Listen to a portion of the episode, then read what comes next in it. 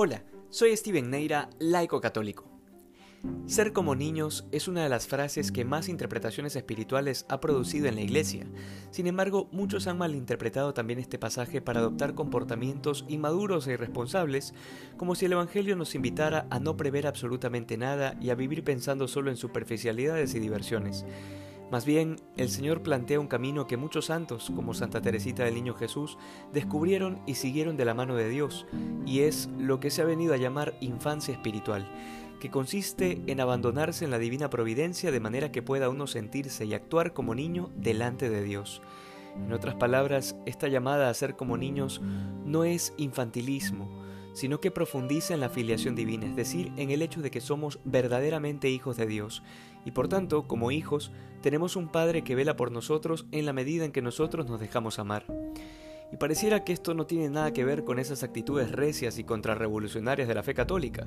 Sin embargo, hoy la Iglesia celebra la memoria de San Maximiliano Colbe, también llamado el apóstol de la Inmaculada, que con un montón de obras en el campo de lo personal e incluso de lo comunicacional, logró hacerle frente al avance de la revolución, pero además la experiencia de su vida cristiana era innegablemente de una delicada infancia espiritual. Después de todo, su trato con la Virgen era el que tiene normalmente un niño con su madre, de una profunda confianza de saber que todo lo que sucedía era para su bien y que podía acudir a la Virgen en cualquier momento con la plena seguridad de ser escuchado. Obviamente, esta es la misma actitud que guardaba para con el Señor. San Maximiliano Colbe tuvo que luchar fuertemente contra las ideologías que atentaban contra la dignidad de la persona y fue justamente esta infancia espiritual la que lo alimentó para poder soportar las más grandes penurias, hasta llegar al punto de dar su vida por un desconocido en los campos de concentración. Por esto la Iglesia lo reconoce como un mártir de la caridad.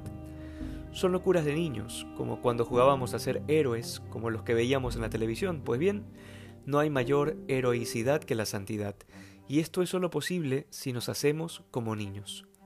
Que hoy seamos más santos que ayer. Dios te bendiga. thank you